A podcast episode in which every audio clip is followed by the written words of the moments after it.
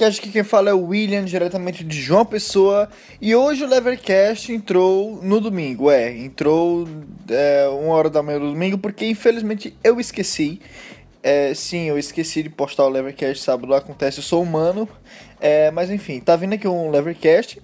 E é, talvez vocês esperassem a continuação dos episódios sobre introdução ao libertarianismo. E eu vou gravar e vai sim ser o próximo episódio a continuação de onde a gente parou. Mas, como é, surgiu aí uma tal da lei do homeschooling que está sendo tramitada, que parece que tinha sido aprovada pelo Gilmar Mendes, e convenientemente eu tinha já gravado um Levercast sobre homeschooling que ia ser postado no futuro é, com Luan Esperandil, então é, então eu achei muito conveniente eu postar agora sobre homeschooling. Então, o que, o que é o homeschooling? Por que é importante? Por que está sendo debatido isso é, no Supremo Tribunal Federal? É, então, isso tudo você vai entender nesse episódio de hoje do Levercast, tá bom? E se lembre, se você gostar do episódio de hoje, compartilha com seus amigos, divulga. É, e se você gostar mesmo, não deixe de fazer uma doação, tá aí é, tanto a conta quanto a carteira Bitcoin, tá bom? Então é isso aí, galera. Muito obrigado, valeu. Fica aí com mais um episódio de Levercast.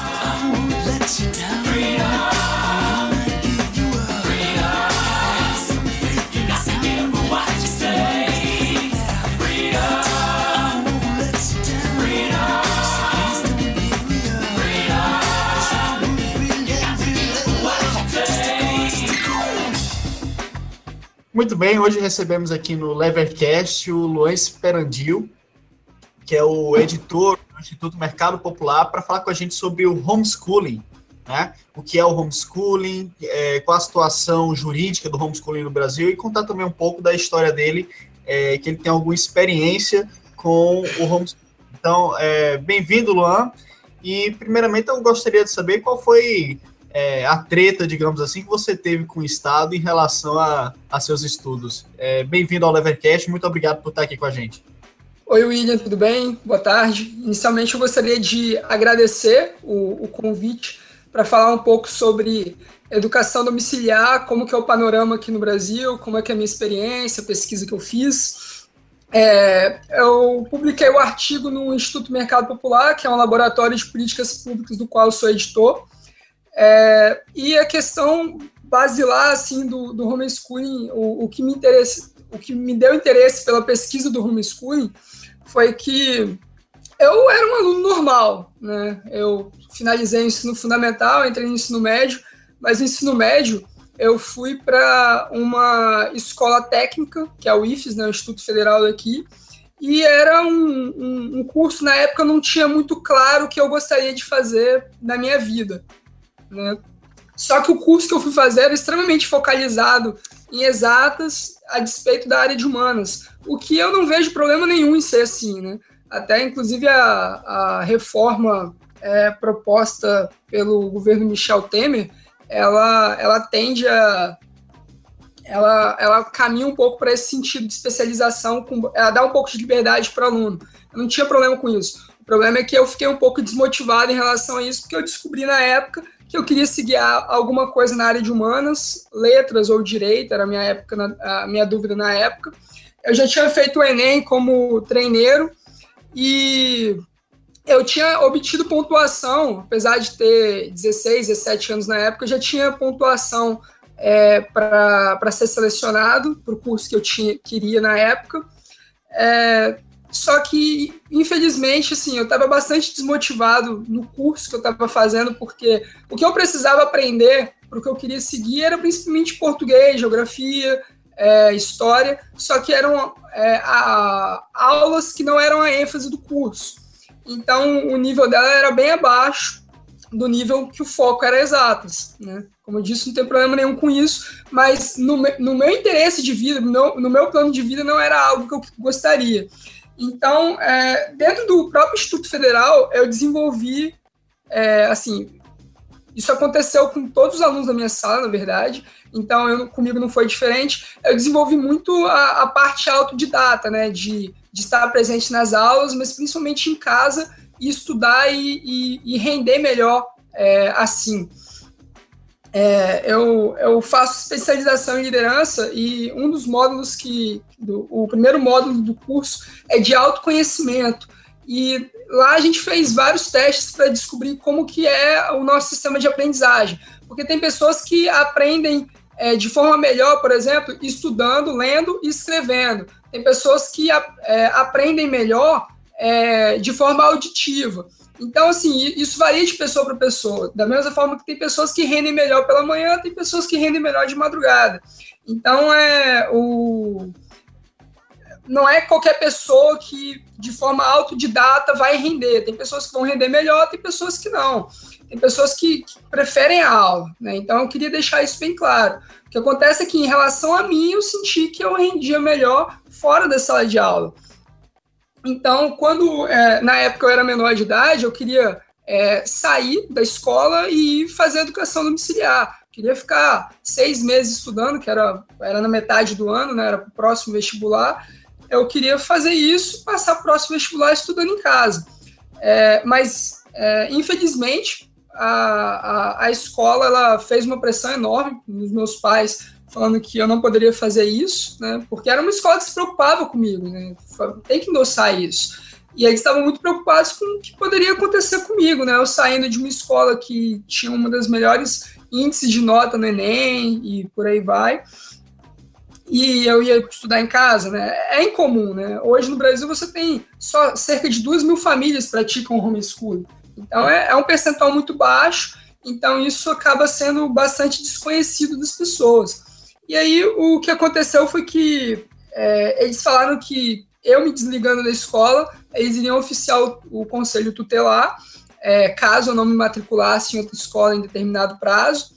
É, então, a solução que acabei encontrando, já que eu não poderia fazer o, o homeschooling, e na época eu pesquisei na internet, eu vi vários casos de, de, de pais que mesmo dando toda assistência para o filho, inclusive contratando tutores, tiveram que responder processo judicial, criminal e civil, é, e foram condenados, apesar dos filhos fazerem, é, apesar dos filhos fazerem é, perícia técnica, né, comprovando que para a idade deles eles tinham é, eles é, tinham proeficiência na, nas matérias que foram abordadas, Apesar disso, eles foram condenados. É, os pais tiveram que pagar multa e tal. E basicamente isso, na, na, na, no artigo falo isso, né? Ah, os fundamentos para as condenações foram com base no artigo 205 da Constituição Federal, porque ele determina que a educação é um direito de todos, dever do Estado e da família. É, também no Código Penal tem a previsão de crime de abandono intelectual, né, que é o artigo 246 e também tem o artigo 55 do Estatuto da Criança e do Adolescente, que determina a obrigação é, de matricular os filhos na rede regular de ensino. Então, assim, os juízes brasileiros, eles têm uma... É, eles entendem que não existe instrução primária fora do ambiente escolar. Então, é uma interpretação muito restritiva é, e insubsistente que, que eu alego, né? E, bom, basicamente, não, é, os juízes eles não se sentem seguros em permitir a educação domiciliar, mas isso, infelizmente, é com base em desconhecimento. Eu tenho uma crítica muito forte em relação à legislação brasileira, é, não só em relação ao homeschooling, mas as leis brasileiras muitas vezes elas são feitas com base em desconhecimento, com base em, em não haver estudo. É, então, assim, basicamente foi, foi essa a, entre aspas, treta que eu passei eu fui matriculado, me matriculei em uma, em uma escola estadual aqui do meu bairro, é, que não, uma escola estadual padrão, e infelizmente lá é, o, o, ensino brasileiro é bastante precário, né? Tem um levantamento do é, Todos pela Educação, que é uma ONG, que mostra que é, 90% dos estudantes da rede pública eles não chegam ao ensino, ao ensino médio sem saber o conteúdo básico. Então, eu vivi isso na pele. Eu fui estudante de escola pública a maior parte da minha vida. E eu senti isso na pele ao ver, por exemplo, eu estava matriculado no segundo ano do ensino médio, e a despeito disso, na, as aulas de matemática eram aulas com livro de oitava série, justamente porque os alunos no ensino fundamental eles tiveram uma lacuna muito forte. Então o professor teve que reforçar isso. É, e já, já estávamos na metade do ano quando eu, quando eu fui matriculado. É, então, é, como eu já tinha uma formação um pouco melhor, então passava as aulas estudando o que eu queria para o vestibular, né?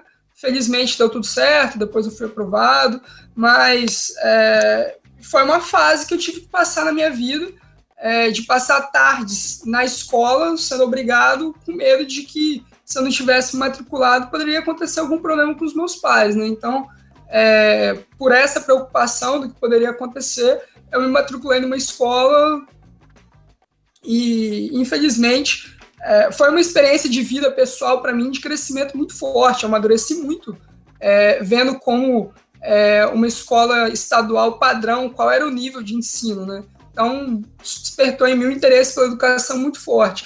Mas, infelizmente, as condenações criminais que são sustentadas nos fundamentos jurídicos, é, infelizmente, isso é feito de forma equivocada, na minha opinião. É, Luan, no caso, muito bacana é, essa tua experiência, é, tu está compartilhando aqui no nosso podcast, é, mas vamos entrar agora no, no campo mais teórico, né? É, o que é, de fato, o homeschooling? Então, basicamente, o homeschooling, né, ou a educação domiciliar, é quando o, os pais eles decidem escolarizar os seus filhos em casa. É, e a educação domiciliar aqui no Brasil ela é pouco conhecida, só duas mil famílias que adotam essa metodologia de ensino, mas nos Estados Unidos ela é melhor conhecida, são mais de 4 milhões de crianças que elas são ensinadas dessa forma, e ela, ela atualmente ela, ela, é permitida em mais de 60 países no mundo, né? mas há países que têm um ordenamento é, jurídico mais restritivo em relação a ela, como aqui no Brasil. É, então, basicamente isso que é homeschooling, mas eu acho que vale a pena salientar que homeschooling ele não tem uma metodologia de ensino única. É, ele é adotado, ele pode ser adotado de diversas formas. Pode ser, por exemplo, o pai ensinando a criança ou adolescente, é, pode ser com os pais contratando um tutor ou vários tutores especializados para, é, é, para o homeschooler, né? Uh, ele pode ser, por exemplo, é, existem empresas especializadas em que elas fornecem uma grade de ensino de acordo com o interesse do aluno. Então, o aluno ele vai ter metas que ele precisa bater diariamente é, antes dele poder ser, entre aspas, liberado é, e, e, por aí vai. Mas o, o homeschooling ele é adotado por é, motivos de, de toda sorte, assim. Às vezes pode ser, é, ele é adotado porque os principais motivos, né?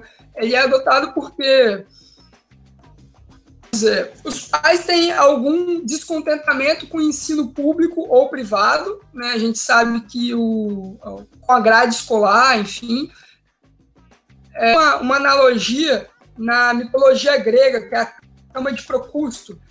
É, o Procusto ele foi, ele construiu uma cama do seu tamanho, ele era um bandido, e aí todos os viajantes é, que estavam passando na região de Procusto, ele convidava para eles pegarem e repousarem na sua cama. Só que o, a, a, cama do Procusto, ele construiu a cama do tamanho dele. Então os corpos de quem, de todo mundo que repousava na cama dele, eram ajustados de acordo com o tamanho da cama.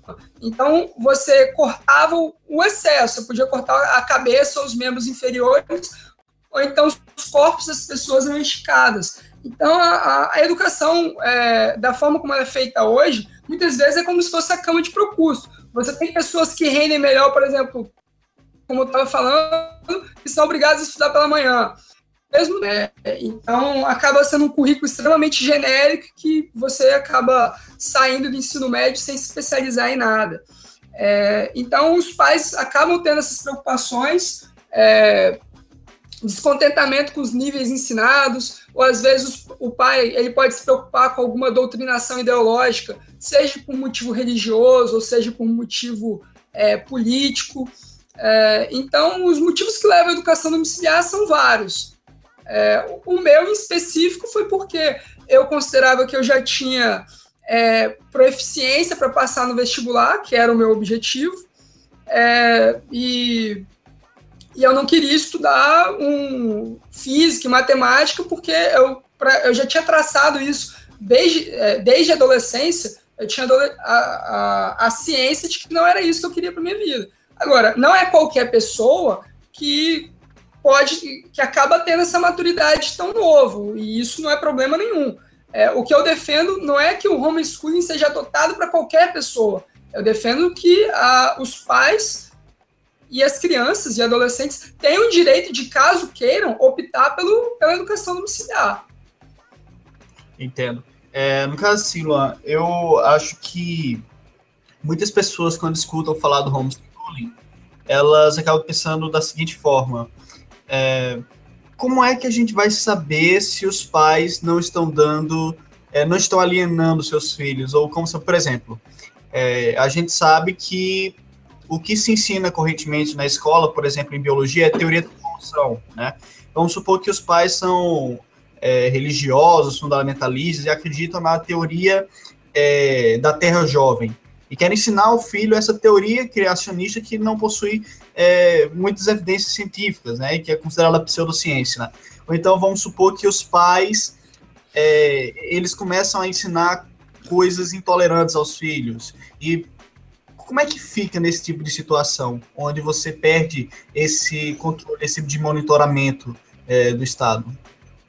Perfeito, excelente pergunta, William. É, um, e a questão é basicamente o seguinte: conforme eu estava falando, não existe só uma única metodologia de educação domiciliar, existem várias. É, e, da mesma forma, existem várias regulamentações de, distintas da educação domiciliar. Né? Nos Estados Unidos, ela é permitida em todos os estados, mas em todos os estados existem legislações diferentes. É, aqui no Brasil, a política pública adotada em relação à educação domiciliar foi criminalizar, foi criminalizá-la. Mas você pode fazer uma política pública para permiti-la e regulamentá-la e regulamentá-la. É, eu acho que isso poderia ser feito é, tanto de forma estadual, né, por exemplo, uma, uma legislação federal que permita, olha, educação domiciliar, ela pode acontecer a depender de regulamentação estadual ou então uma lei federal que estabeleça isso para todos os estados, enfim, que é a cultura brasileira, né?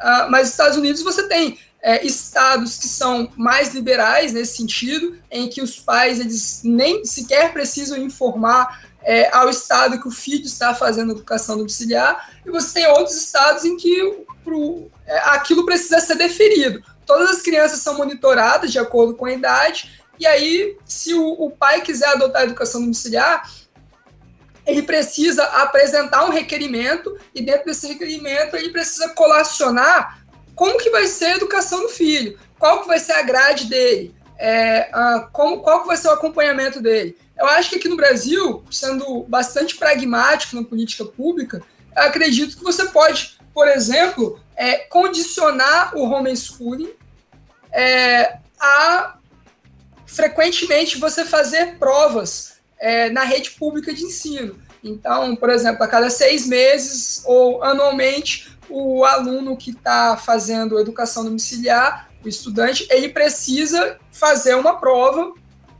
e nessa prova que ele vai fazer, ele tem que atingir a média.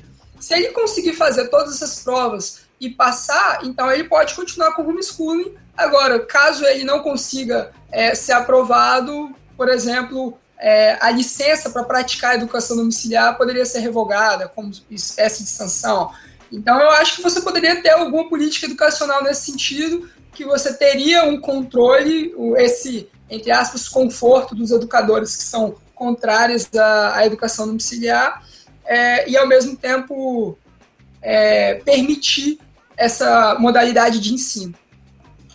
Bacana. É, no caso, Silo, outra coisa que eu gostaria de perguntar a ti é o seguinte: é, tu não acha que aqueles estudantes que tiverem esse tipo de homeschooling, provavelmente a diferença de rendimento deles vai depender do, é, do plano de fundo dos pais, do quão os pais são educados? Porque eu penso, É, vamos supor que é, um pai que possui pouco conhecimento intelectual, talvez seja um analfabeto, é, queira educar o seu filho em casa. Né?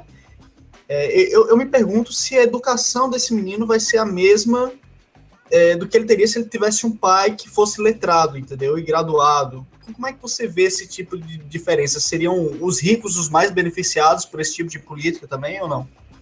Então, inicialmente eu não acho que seriam os ricos mais beneficiados. Todos poderiam praticá-la desde que seguissem determinados critérios estabelecidos em é, legislação. É, mas isso é fato, assim, os alunos que têm melhores rendimentos hoje são alunos que os, é, existem dados, né, inclusive o próprio é, Instituto Mercado Popular tem um, um estudo do Carlos Góes e do Daniel Duque que mostram que é, o, o acesso ao ensino superior está muito correlacionado à educação que os pais tiveram. Então, assim, os pais tiveram graduação e pós-graduação, os filhos deles tendem a ter um percentual maior é, de acesso ao ensino superior. É, eu acho que a instrução dos pais ela, ela pode ser importante sim, mas conforme eu disse, não, não significa que é o pai que vai ensinar o filho a fazer nos estudos. Pode ser contratar um tutor, né? ou pode se contratar é, videoaulas, existem diversas metodologias diferentes. É, então, é, eu acho que é, essa questão é importante elucidar. Inclusive, há um levantamento que mostra qual o valor médio que os pais é, despendem com a educação dos filhos aqui no Brasil. É, e esse levantamento ele mostra que os valores entre as do, duas mil famílias que adotam homeschooling e a, o restante das famílias brasileiras é praticamente similar, é uma diferença de, de poucos reais. É, e esse, essa pesquisa está relacionada no julgado é, que vai definir se a educação domiciliar deve ou não ser permitida aqui no Brasil. Né? Existe é, um recurso extraordinário que está em tramitação no STF, cujo caráter constitucional já foi reconhecido, inclusive a sua repercussão geral. Então, talvez nos próximos meses, é, essa saga de pais que estão respondendo a processo simplesmente porque estão educando seus filhos em casa, é, ela pode acabar em virtude desse julgamento no, no STF.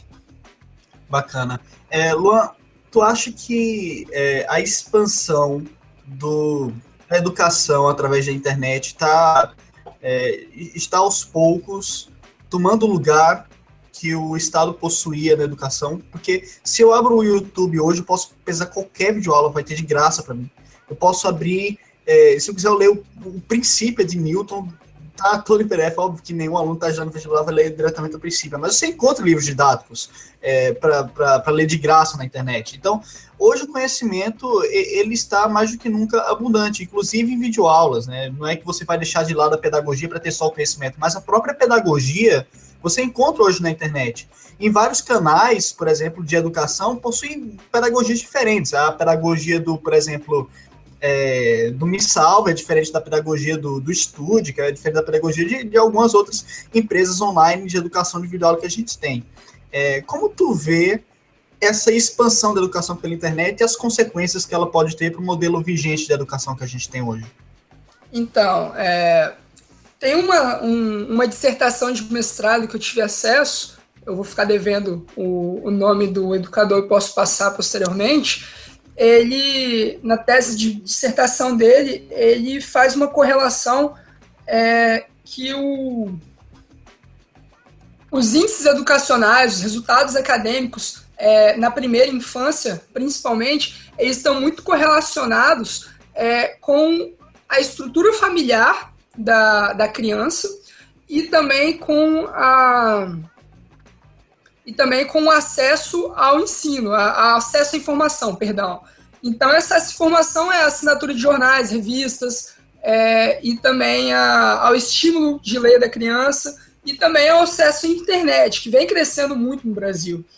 É, eu acho que a, hoje você praticar a educação domiciliar ela pode ser muito mais facilitada em virtude é, da, é, do, do, acesso à informação da internet. É, eu, particularmente, isso é um feeling meu, não, não é baseado em dados, como o resto que eu estava comentando. É, mas eu tenho um, um certo é, receio de, por exemplo, é, a, de, a, da pessoa se fundar apenas em aulas é, virtuais, como por exemplo youtubers ensinando determinada matéria, e, a, isso ser, acabar, por exemplo, estimulando as crianças que estão em fase primária, elas a lerem menos. Mas considerando também que nosso país não tem uma cultura de ler muito, é, acho que talvez o impacto disso aqui no Brasil seja baixo. Mas eu não gostaria de ver, por exemplo, é, crianças deixando de ler ah, em virtude de para assistir canais de youtuber, mesmo que eles tenham relação à educação. É basicamente isso. Entendo. É, Luan, no caso, é, o homeschooling, ele é proibido no Brasil por causa daquelas leis, mas a Constituição, né, ela diz que é, as crianças, né, elas têm o direito a ser educadas, esse direito deve ser provido pelo Estado e pelas famílias, e né, que os pais não podem alienar as crianças, deixar elas sem o acesso educação. No caso do no homeschooling, principalmente for regulamentada, como você disse, que faz uma prova para comprovar, é, é, essa regra da Constituição estaria sendo cumprida, né? É apenas a questão do Estatuto da Criança e do Adolescente, que não estaria aquela questão da matrícula. É, como, como tu acha que a gente pode avançar nesse sentido? Então, infelizmente, William, aqui a legislação brasileira, e isso não é só em relação à educação domiciliar, é, é a regra aqui no Brasil, você fazer é, uma legislação baseada em mitos, preconceitos, é, ou porque muitas vezes você não tem estudos que comprovam aquilo que você está defendendo. Aqui no Brasil, é, existem, eu já conversei com alguns políticos e eles, é, e, e, as pessoas no geral, né, elas acreditam que se você fizer educação domiciliar, você vai formar adultos que são mis, é, misântropos, né, que têm dificuldade de se relacionar com outras pessoas. Só que você tem é, vários estudos e isso já foi derrubado há mais de 20 anos. É, e, e em um estudo de doutorado que concluiu que, na verdade, é o contato com adultos e não o contato com outras crianças que é o mais importante no desenvolvimento de habilidades sociais em crianças. Eu não estou defendendo aqui que as crianças que praticam educação domiciliar devam abandonar o contato com outras crianças, até porque é extremamente comum nos Estados Unidos e nos países em que a prática é melhor conhecida, é extremamente comum é, essas crianças serem aconselhadas a, participar de grupos religiosos é, ou participar de atividades desportivas, inclusive há times de, por exemplo, beisebol nos Estados Unidos formado apenas com crianças que praticam atividade domiciliar, a, é, a educação domiciliar. Então eu não tenho é, é, então, esse receio que existe por parte de muita gente não faz o menor sentido. Também existe um, outros estudos que compararam o desenvolvimento é, de crianças que estudavam em casa com crianças que estudavam em escolas públicas. É, e as habilidades de comunicação, socialização, habilidades na vida diária, e o resultado foi que o aproveitamento da, das crianças que praticavam é, educação domiciliar foi extremamente superior às crianças que eram educadas é, em, em, na, na, na, no regime do, é, educacional padrão, digamos assim. É, então, assim, eu acredito que se você vai fazer uma política pública, você tem que estar sempre amparado em dados, em estudos, e não em preconceitos do que você não conhece. Né? Uh, por exemplo, quando eu defendo educação domiciliar, as pessoas, as pessoas me perguntam se eu, se eu faria isso com meu filho. E eu, sinceramente, assim, eu não teria receio de fazer isso com meus filhos, desde que eles também abraçassem essa ideia e desde que eu considerasse que o rendimento deles seria bom na educação domiciliar. Eu não acho que o rendimento de toda pessoa vai se adequar melhor à educação domiciliar. Eu só acho que é, o rendimento de pessoas que querem fazer isso não deva ser criminalizado. Uhum. Bacana. Inclusive, Luan, eu escrevi um, um artigo é, para um outro podcast chamado SciCast há um tempo atrás, que era para responder o desafio de como tornar a ciência divertida para as crianças, né? E nesse artigo que eu escrevi, eu vou até colocar aqui na descrição, é, eu fiz uma vasta pesquisa e acabei descobrindo que a família realmente ela tem é, uma grande influência, né? Você tem mais contato com a família, isso pode é, ajudar a criança não só a desenvolver suas habilidades intelectuais, né, mas também é, a sua sociabilidade. É, e Luan, acho que para encerrar aqui, uma coisa que eu achei interessante quando tu falou da regulação, fazer a prova, é, eu acho que o homeschooling, de certa forma, ele permite que as crianças consigam ter uma educação, de certa forma, padronizada, mas ao mesmo tempo dá liberdade aos pais de, por exemplo, se não concordarem com uma determinada pauta que o Estado está colocando na educação, de colocar o contraponto em casa, ao mesmo tempo que ensina a pauta que o Estado dá.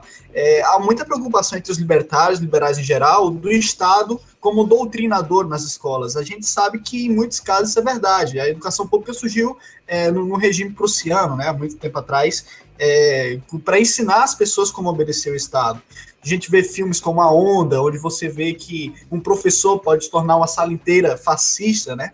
Então, a essa preocupação, eu acredito que o homeschooling é uma boa arma contra é, essa ideia de que o Estado pode acabar influenciando as pessoas a, a se legitimar.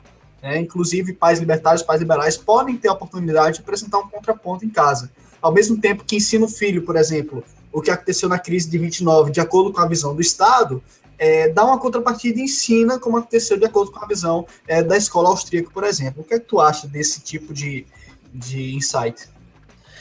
Então, basicamente, é, eu, eu, li um texto recente, foi publicado na época, de um professor do INSPER, em que ele pegou os 10 livros didáticos é, de História e Geografia que são mais é, utilizados nas escolas brasileiras, e ele vai falando que todos eles têm uma visão única de mundo, uma visão dicotômica e uma visão é, extremamente maniqueísta, né? como se fosse o bem contra o mal. É, e é um texto que eu vou recomendar na descrição é, do, do podcast. Mas, basicamente, a questão, ao meu ver, é, é, que nós também, não, não, é só a influência do professor, né? é a influência dos nossos livros didáticos. Os livros didáticos brasileiros, eles têm uma visão é, única, basicamente, dos fatos. Né? É, então, eu acho que tá, nós precisamos de editoras que deem mais pluralidade e diversidade.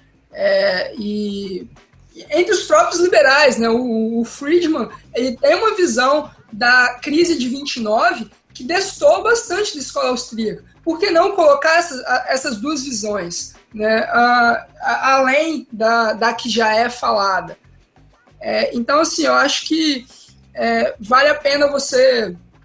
É, o, esse mercado de livros didáticos é um mercado que tem que ser melhor explorado. Eu não sou a favor, eu sou a favor do movimento escola sem partido, mas não sou a favor de uma lei como a escola do, que o movimento propõe.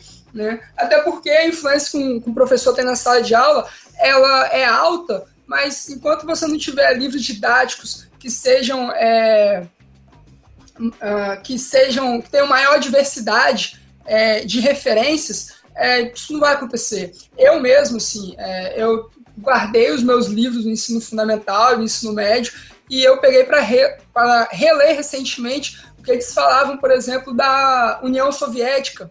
E havia um trecho que falava que é, na União Soviética, na época do socialista, é, os serviços de educação e saúde funcionavam a contento.